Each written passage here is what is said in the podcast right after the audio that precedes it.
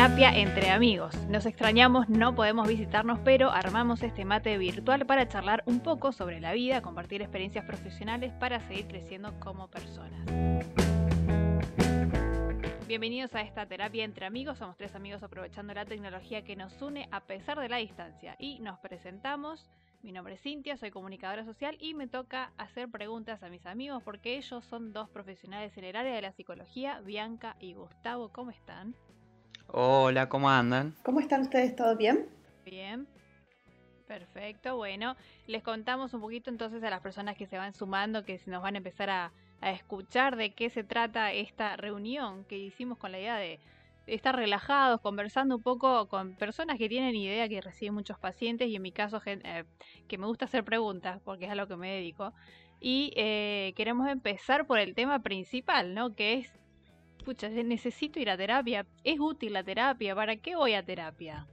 Ustedes que dicen, a ver, por ejemplo, Bianca, eh, ¿cuándo una persona este, va a tu terapia? ¿Por qué razones suele ir a tu terapia? Bueno, la verdad es que hay motivos, hay un montón, ¿no es cierto? Eh, cada uno y cada persona tendrá sus razones particulares. El tema es cuando hay algo específico y puntual en el que está afectando, está afectando la rutina, está afectando sus prácticas cotidianas, hay un, conflicto que lo siente como disruptivo, ¿no? Entonces, bueno, acuden a una consulta. No necesariamente se, empieza un trabajo terapéutico largo, pero sí una consulta, hacer algún diagnóstico y ver qué es lo que pasa. Hay muchos tipos de demanda en, eh, en consultorio, en la clínica.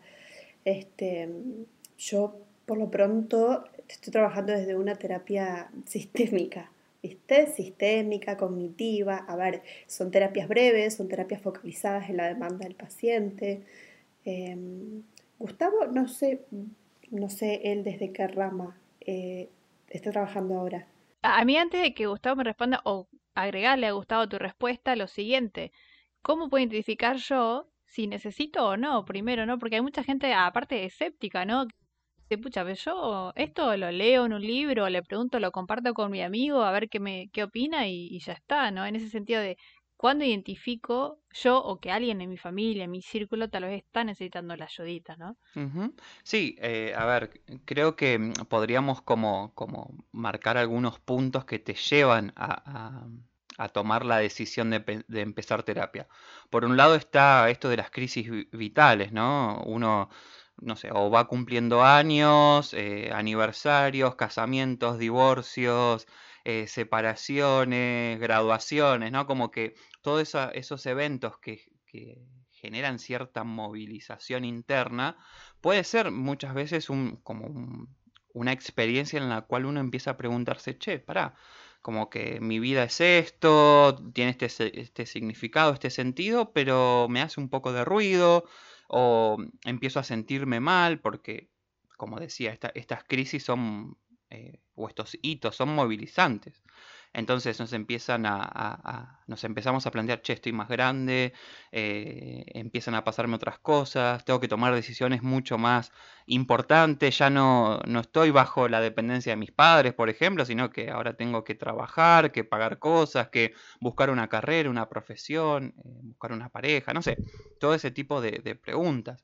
También creo que eh, hay una demanda también más, más médica, si se quiere, para, ponerle así una, etiqueta, que es o por alguna derivación o porque empieza a disfuncionar algo eh, en cuanto a, la, a, nuestra salud. ¿sí?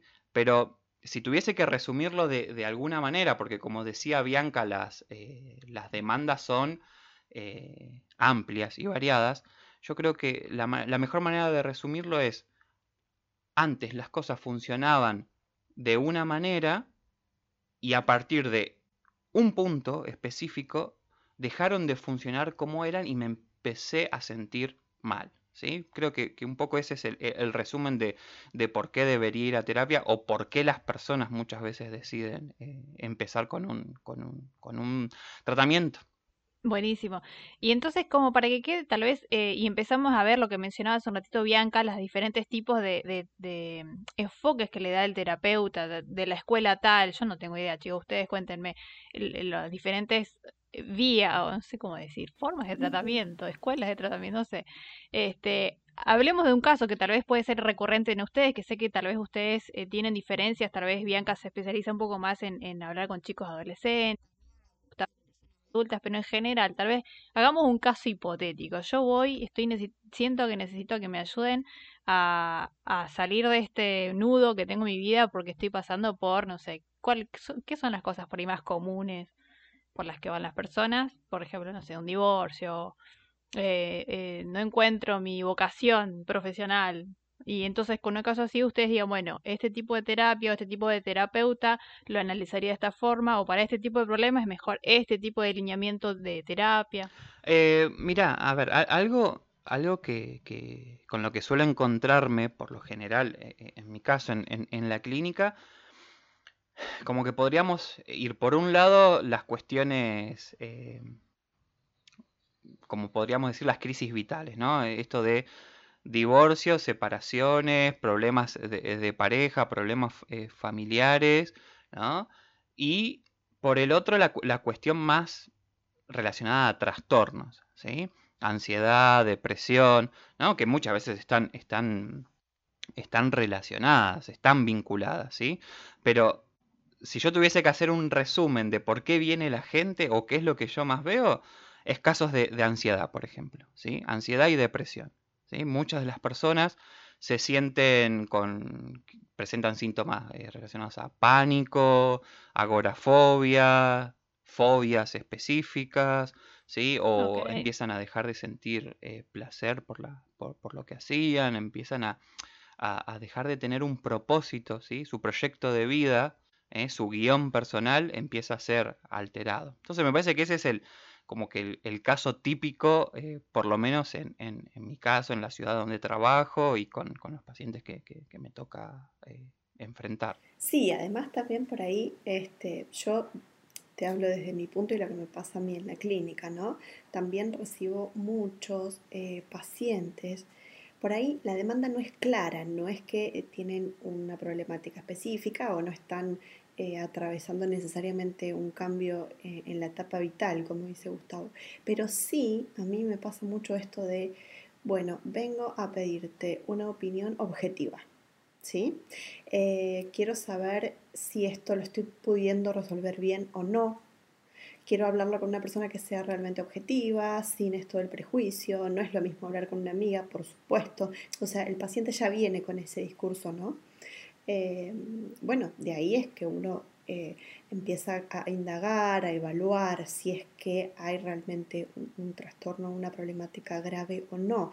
La verdad es que mm, estoy, por ahora estoy tomando eh, pacientes, pero con mucha problemática. Si hablamos de problemática, con este, como, como lo digo, atravesando esta situación de soledad, ¿sí? Eh, bueno, yo eh, eh, estoy en Calafate, es un pueblito muy chiquito, es, la verdad es que la gente que llega acá viene a trabajar por temporada, muchos vienen a, hacer temporada de verano, full, trabajando con el turismo, entonces se termina la temporada de verano y ¿qué pasa después? No? Cuando la gente vino solamente a buscar trabajo, después atravesamos esta época de soledad, del no trabajo, del perder la rutina, de volver a armar una estructura este, cotidiana dentro de todo sana, ¿sí? Bueno, en fin, pero, pero si, si es por demanda, ahora actualmente eh, a mí me, está pasando esto de, recibir casos de, eh, a ver si, si la soledad, ¿qué pasa con la soledad? ¿no? Que también me parece que es un tema eh, muy importante. Y, y esto de poder reorganizar eh, su, cotidianeidad de otra manera. Por ahí digo esto para sacar un poco eh, eh, de, foco esto de que sí o sí tiene que haber una patología, ¿no? Por eso al principio les decía esto de por ahí no es un tratamiento, una terapia muy larga. Claro, em, por ahí también, Bianca, no, sé qué, qué, opinas vos o qué es lo que, lo, que has visto. el, tema de, del sentido de, nuestra vida, ¿no? O, la carencia de, propósito muchas veces eh, es lo que está dando vuelta, en, e, es la base de mucho de lo que nos pasa, ¿no? eh, como decía hace, hace, hace, un ratito, el tema de, eh, de que las cosas funcionaban de cierta manera y empezamos a ver que algo en nuestro contexto empieza a cambiar y empieza a cambiar nuestro, nuestro marco y nuestros significados ya no son, no nos alcanzan ¿sí? para, para, para, para funcionar. Entonces empiezan todas estas preguntas de quién soy, cómo, cómo, cómo seguir, hacia dónde voy, ¿no? Y me parece que eso tener, eh, tiene que ver con nuestro sentido de vida, existencia y propósito. Bueno, ahora teniendo en cuenta esto que nos acaban de contar, eh, que habías mencionado al principio algo de, no sé si la escuela de psicología o la forma en que tratás o, ¿no? Entonces, me da la impresión de que a veces este, hay personas que van directamente por ansiedad que tal vez no surgió por un problema, como decías Gustavo, de eh, problema existencial o de, propósito en la vida, sino porque, bueno, otros casos también pueden eh, dar ansiedad, ¿no? Y mm, entonces, ¿qué tipo de escuela, no sé cómo le dicen ustedes, psicología, o una persona que, por ejemplo, tiene un problema existencial, ¿a qué tipo de psicólogo tiene que ir si es que hay una clasificación dentro de las terapias o los tipos de psicólogos y por ejemplo, alguien tiene ansiedad que no, que no viene por un problema existencial, ¿a cuál va? Sí, mira, creo que, eh, a ver, si, nos vamos eh, a lo técnico, así eh, específicamente, creo que hay cuatro grupos de, de, de, de madres teóricas, para ponerle así, ¿no? Por un lado tenemos el psicoanálisis, que es un poco lo que todos tenemos en nuestro imaginario de qué es la terapia, ¿no? Tenemos al conductismo, que ahí está como la terapia cognitiva conductual, ¿sí? Tenemos el, existencialismo, humanismo y tenemos a, lo sistémico, ¿sí? Dentro de esos cuatro grandes modelos hay un montón de, ramas y de, diferentes eh, subescuelas o submovimientos, pero siempre hay una esencia, siempre hay un hilo que, las, que las comunica todas. Por ejemplo, en mi caso, yo tengo un perfil más eh, integrativo, ¿sí? Eh, entonces, la, esencia de este, de este, modelo es poder buscar qué es lo que eh, tiene mayor correlato empírico, mayor evidencia científica de lo que sirve, de lo que funciona, ¿sí? Y eso utilizarlo como, como, intervenciones terapéuticas y, y, eso, pero abarcando los cuatro grandes modelos, ¿no? Pero ese, ese es, mi caso, ¿no? Ver qué sirve, qué funciona, qué investigaciones sostienen eso y aplicarlo, ¿no? Eh, sería basado en la evidencia, para, para ponerlo así como una, una etiqueta. Bueno, mi pregunta es, por ejemplo, entonces en un caso, Gustavo, de eh, problemas existenciales, por ejemplo, no, no creo que mi vida no tiene sentido. Eh, una persona va, desde mi punto de vista, este, más por una cuestión, qué sé yo, filosófica, ¿no? Entonces, en ese caso, eh, habías mencionado uno que me olvidé el nombre, sería el tercero.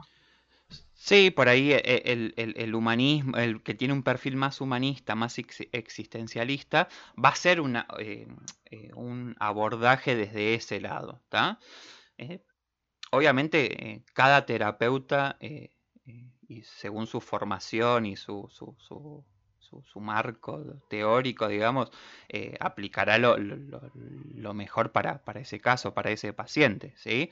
Pero no, no quisiera como encasillar a un, eh, a un problema con un, con un tipo de, de, de, terapia tampoco. Sí sé que hay técnicas e intervenciones que funcionan mejores que otras, obviamente, porque, como decía antes, hay evidencia eh, que, sostiene eso, ¿sí? Pero, pero, pero no necesariamente es la única forma. Claro, ¿y cómo hacen cuando reciben esos pacientes que dicen, bueno, vengo acá porque me dijo mi mamá, mi esposa, mi familia que venga? ¿Qué, ¿Cómo trabajan con esos pacientes? ¿Son los más complicados? ¿Son la mayoría? ¿Cómo es?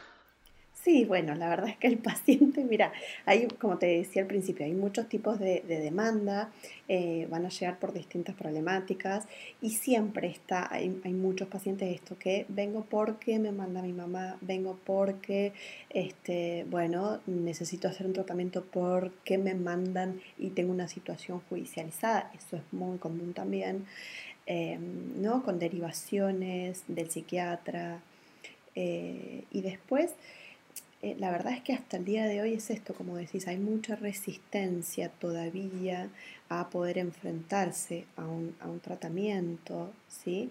Em, me parece que el tema de mm, estar en terapia, eh, comenzar todo un proceso, la verdad es que es tan personal y es tan como si uno, la verdad, tuviera que demostrarse el desnudo, ¿no? Eh, hablar sinceramente de lo que le pasa, eh, eso lleva mucho tiempo. Este, pero bueno, la verdad es que sí, hay un montón de personas que vienen con esto de vengo porque mi mamá dice que tengo un problema, vengo porque mi papá me dijo que alguna vez le hizo bien. Bueno, mira, eh, está, perfecto, lo tomo, siempre lo que, el paciente dice, por supuesto, em, es, muy valioso, pero también qué pensás vos y, a vos qué te gustaría trabajar y vos cómo, esperas que yo te ayude, ¿no? Este, estaba pensando esto al principio cuando preguntaste, yo trabajo desde la cognitiva, cognitiva conductual, em, a ver cómo poder demostrarle al paciente otra, otra mirada, otro pensamiento, redefinir eh, otra, otra forma de ver las cosas. ¿sí? Em, me parece que, que, y también esto, esto, según la demanda, si bien vos tenés una escuela y una formación con la que trabajas, me parece que cada demanda y cada paciente adhiere más a, una escuela que a otra, ¿no? Entonces, en la primera sesión, em, y, en la primera o en la segunda sesión, la verdad es que no es muy fácil definir si esta escuela eh, le va a servir a este paciente.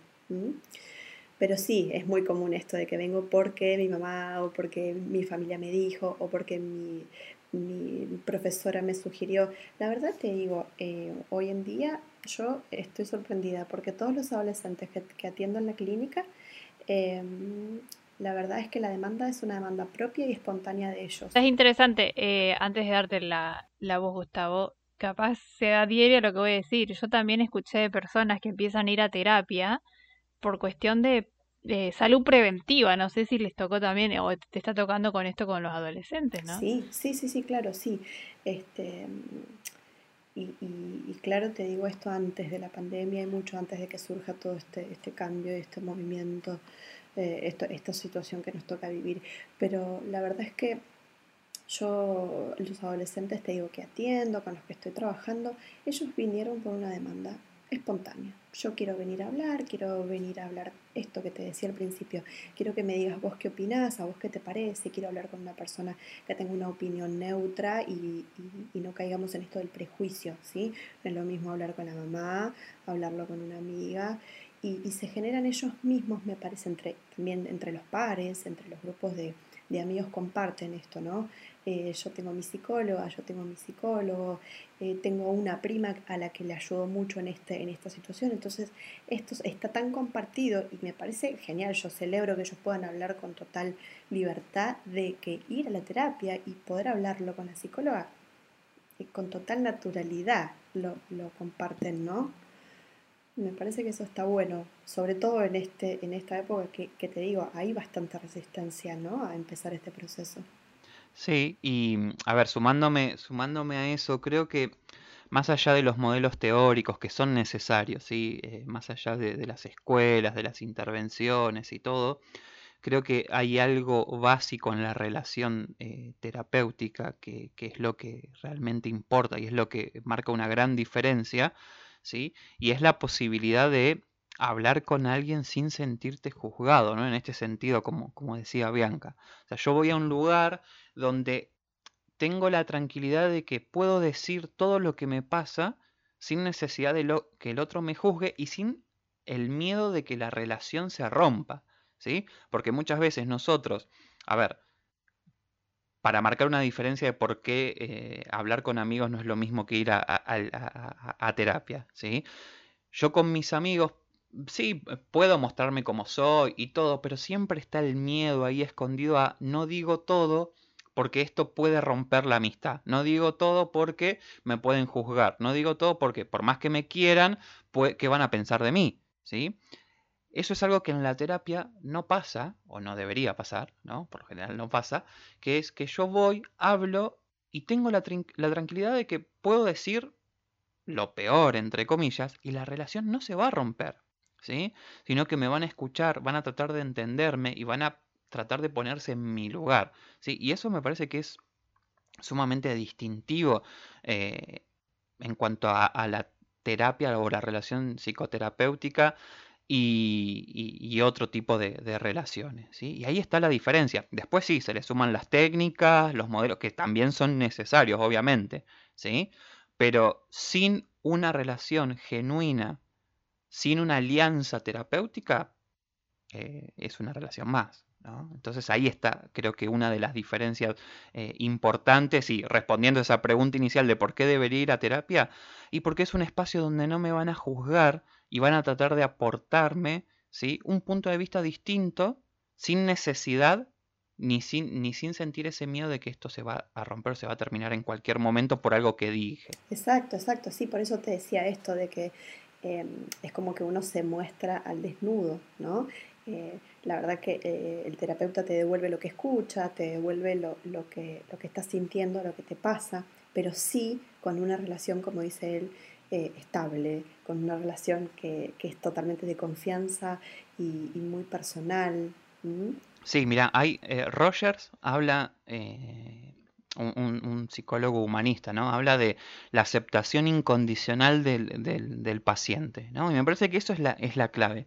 O sea, yo acepto tu dolor, tus preocupaciones, tus dudas, sin juzgarlas. O sea, te acepto a vos como persona porque eso es lo que me importa a mí. Interesar qué es lo que a vos te está pasando, qué sentido le, eh, eh, estás dando a, lo que te pasa, eh, por qué estás tan bloqueado, por qué estás tan trabado, sin juzgarte, ¿sí? aceptándote, como decía, incondicionalmente. Y e, eso es a ver, lo pensamos en, la sociedad actual, en la cultura actual, que alguien me acepte incondicionalmente más allá de lo que yo pienso, expreso o siento, me parece que es, eh, una gran experiencia, así que no se vive todos los días. De hecho, no la vivimos todos los días, esto de que eh, digo algo y no me van a juzgar. Al contrario, ¿no? Existen los haters y, las redes sociales vemos que uno tiene una opinión y ya tenemos... Más ahora que antes. Claro, ahora está todo más eh, eh, en carne viva, ¿no? Eh, es como que es un tiempo también difícil. Aparte porque tenemos tiempo con esta pandemia o la cuarentena, o lo que sea. Ah, por supuesto. Sí, sí, sí, sí. Y de todas maneras, y además hay otro punto también, Gustavo. Mira, el tema de em, si hay feeling o no con el psicólogo, si hay cierta comodidad, por supuesto que la confianza es, es eh, la alianza terapéutica y el vínculo con el paciente es clave, pero hay un montón de situaciones en las que el paciente por ahí no se siente cómodo con ese profesional y no se siente tampoco em, como habilitado para poder cambiar. Y esto también es algo que, se, se, plantea desde un comienzo. ¿sí? Eh, si bien está en juego el dispositivo y la personalidad de cada uno y de cada terapeuta, pero esto se plantea desde el comienzo. Si vos en algún momento no te sentís como, por supuesto que hay sesiones que están muy buenas y hay sesiones que no van a estar tan buenas, ¿sí? Y que se despliegan un montón de emociones. Pero em, si la persona en algún momento quiere cambiar de profesional, se trata también del feeling que tenga, ¿sí? Con, con el, el paciente terapeuta, ¿no? Sí, sí, y viceversa, tal cual. por supuesto. Tal cual. Y a ver, y algo creo que también es importante eh, remarcar, es que cuando vos, Bianca, decías en, hablar de, comodidad o incomodidad en la terapia, no hay posibilidad de cambio genuino sin cierto nivel de angustia y de malestar. ¿sí? La angustia es un motor de cambio. Después hay que, hay que significarlo, hay que encauzarlo y todo, pero necesitas cierto nivel de angustia inicial. ¿no? En esto de hablábamos de los ciclos vitales, de las muertes, de los trastornos y todo, es porque hay un nivel de angustia presente. Entonces, sin eso, no hay posibilidad de cambio. Porque si yo no me planteo eso, entonces te digo, está todo bien, mi vida no necesita, eh, no necesita cambiar. Pero cuando empieza a molestar, ¿sí? cuando empieza a picarte, bueno, eso es lo que te termina llevando a, terapia. Eh, creo que nos quedaron unas cosas pendientes, ya lo dijeron más o menos, pero el tema de Em, ¿Qué pasa si tengo una mala experiencia? La primera vez que se me ocurre ir al psicólogo, porque me lo recomendaron tantas veces, como decía, si no hay feeling con el terapeuta, eso, bueno, darle una oportunidad tal vez a otro, ¿no? No, no porque te fue mal la primera vez, este, decir, no, esto no es para mí. Voy a seguir hablando con mis amigos, ¿no? Tal cual, y no, a ver, y no, no necesariamente habla de que el profesional es malo o lo que sea. A veces, Claro, como todas relaciones, digo, si eh, nosotros nos llevamos eh, con- mejor con cierta persona, nos sentimos más cercanos con, con- con algunas que con otras, y es por una cuestión natural de, de cómo somos como, como seres humanos y cómo nos relacionamos, ¿sí? Esto de la empatía, de la comodidad, de, de todas esas cuestiones eh, son, son claves. perfecto. Bueno, chicos, se nos está terminando el tiempo, pero eh, a ver quién de los dos se anima a hacer como un recuento de quiénes necesitan o cuándo sé si necesito ir a terapia o no. No, mejor quiénes necesitan. Yo pienso que todos necesitamos en algún punto, en algún punto de toda nuestra etapa vital, todos necesitamos. Por lo menos yo pienso eso, no sé, Gustavo. Gustavo dice que no. ¿Necesito o no? Sí, por, por ahí, por ahí no sé si todas las personas lo, lo- lo necesitan, pero creo que muchas sí. Eso, eso sí puedo decir. No sé si todas. Ahí, ahí no me, no me arriesgo yo. Viste, Cintia, en esto no coincidimos con Gustavo. Bueno, este, muy interesante, chicos. Creo que da para que sigamos hablando. Eh, vamos a, a dejarlo para que más las personas que se conecten y nos escuchen nos hagan sus preguntas y qué quieren que sigamos hablando. Me parece, como ya mencionaste, eh, uno de los temas que vamos a, desarrollar la próxima vez será ansiedad. Después, una de las más comunes que me dijiste que era eh, depresión, estrés, ¿no? Así que bueno, seguiremos haciendo nuestra terapia entre amigos, ¿no? La semana que viene con uno de estos temas. Y esperamos que nos comenten ciertas preguntas específicas que quieren saber también con los psicólogos. Muchas gracias chicos, nos vemos la semana que viene. Nos vemos. Chao, hasta la próxima.